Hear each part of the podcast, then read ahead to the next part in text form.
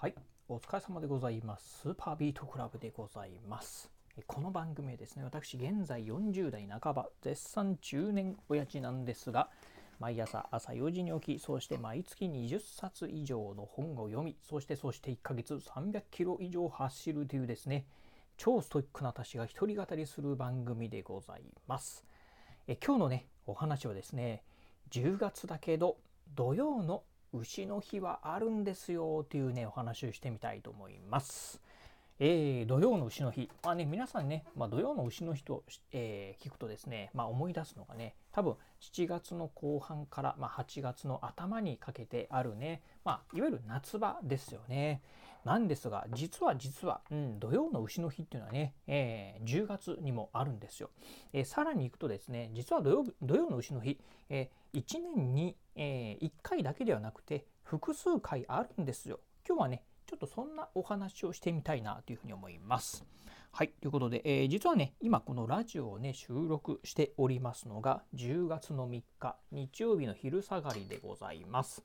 まあね、えー10月に入りましてね、まあ秋、えー秋めいてきました。まあ朝晩はね、もうすでにね、まあ寒いぐらい、ちょっと肌寒いぐらいになってきたんですが、まあそんなね、まあ10月に入ってなんですが、実は実はね、土曜の牛の日がね、この10月にね、あるんですよね。うん。えー私、まあこのね、夏、えー7月のね、今年はね、確か、うん、土曜の牛の日、7月の28日に土曜の牛の日があったんですが、残念ながらね、ちょっとね、この、まあ、7月の28日のね、土曜の牛の日には、まあ、うなぎがね、食べることができなかったんで、実はね、このね、10月の土曜の牛の日に、まあ、なんとかね、ちょっとうなぎをね、食べてあげようかな、食べてやろうかなっていうふうにね、思っておりまして、今日はね、そんなね、まあ、この秋、えー10月の土曜の牛の日についてね、お話をしてみたいなと思います。えー実は1年に数回ある土曜の牛の日、今日はね、そんなお話でございます。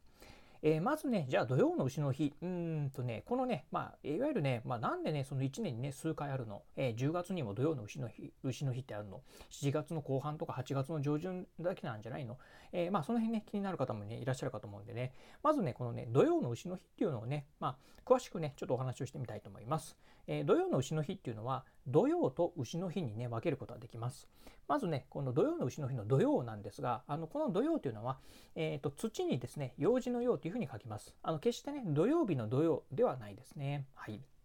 じゃあね、この土曜というのはどういうものかと言いますと、えーこれね、えー中国の五行に由来する、えー暦の雑説だそうでございます。えー まあね、うん、五行って何、えー雑説って何って聞かれると私もね全然よくわからないんですが、うん、これね、まあ、どういうものかと言いますと、えー立夏立秋立冬立春ですねいわゆるこのね、まあ、春夏秋冬にね、えまあ、それぞれ立夏立秋立冬立春なんていうのがありますよね。えそのね、まあ、あの立夏立秋立冬立,、え立冬立春の直前の18日間の期間のことをですね土曜日土曜というそうでございます。ま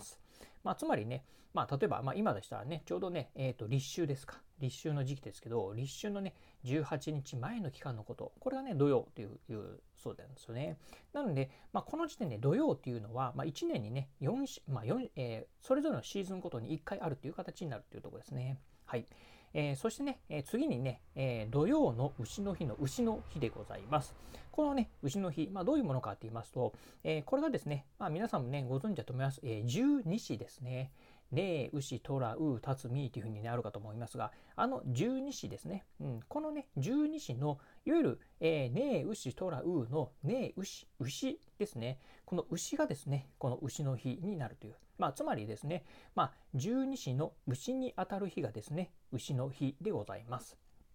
ということで、このね、牛の日はですね、まあ、12日に一度やってくるということなんですよね。でね、この土曜の牛の日っていうのは先ほど言いました、まあ、いわゆるね、えーまあえー必ず、うん、ワンシーズン、春夏秋冬に、まあ、一度ある、えー土曜の日と、そしてね、12日に一度やってくる牛の日、これがね、ちょうど、まあ、重なった日が土曜の牛の日ということで、そうでございます。ということで、つまりなんですけど、まあ、最低ね、1年間にね、まあ、4回はあるっていうことなんですよね。でね、まあ、うーん場合によってはね、え1年にね、え6回ある日もあるっていう感じだそうでございます。ちなみにね、今年2021年の土曜の牛の日なんですが、全部でですね、6回ございます。えー、まあね、ちょっとこの2021年のね、土曜の牛の日をね、えー、ご紹介すると、まずね、1月の17日、そして1月の29日、そして4月の23日、そして7月の28日、そして10月の20日、そしてね、11月の1日、このね、えー、6回ですね、これがね、2021年の土曜の牛のそうで牛の日だそうでございます。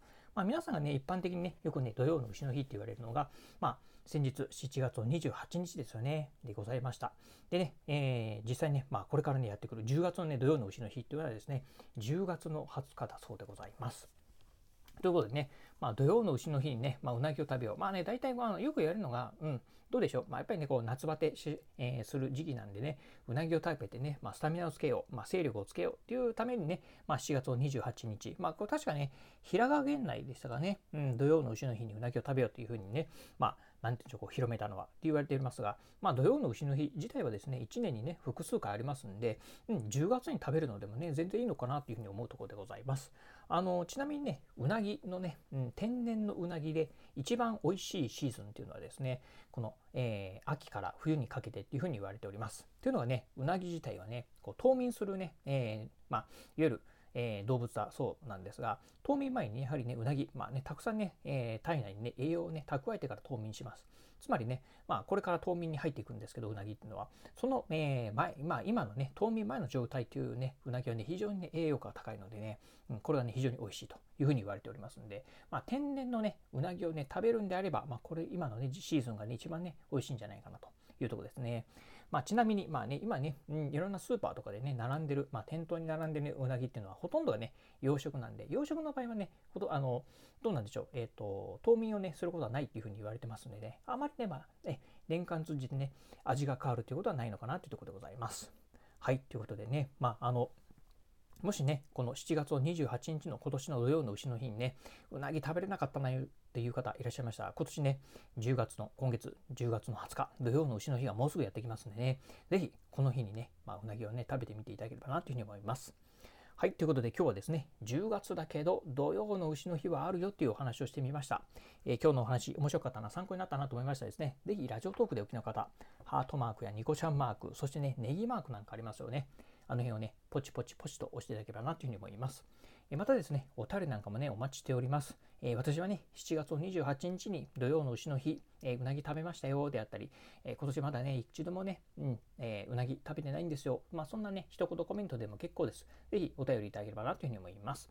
えそして最後、私ね、Twitter もやっております。あの、ツイッターの方はですね、このラジオの配信情報以外にも、あとね、YouTube だったりブログなんかのね、えー、配信更新情報なんかもね、えー、ツイートしております。ぜひよろしければ私のね、えー、ツイッターアカウントの方もフォローしていただければなというふうに思います。はい、ということで今日はこの辺でお話を終了いたします。今日もお聴きいただきましてありがとうございました。お疲れ様です。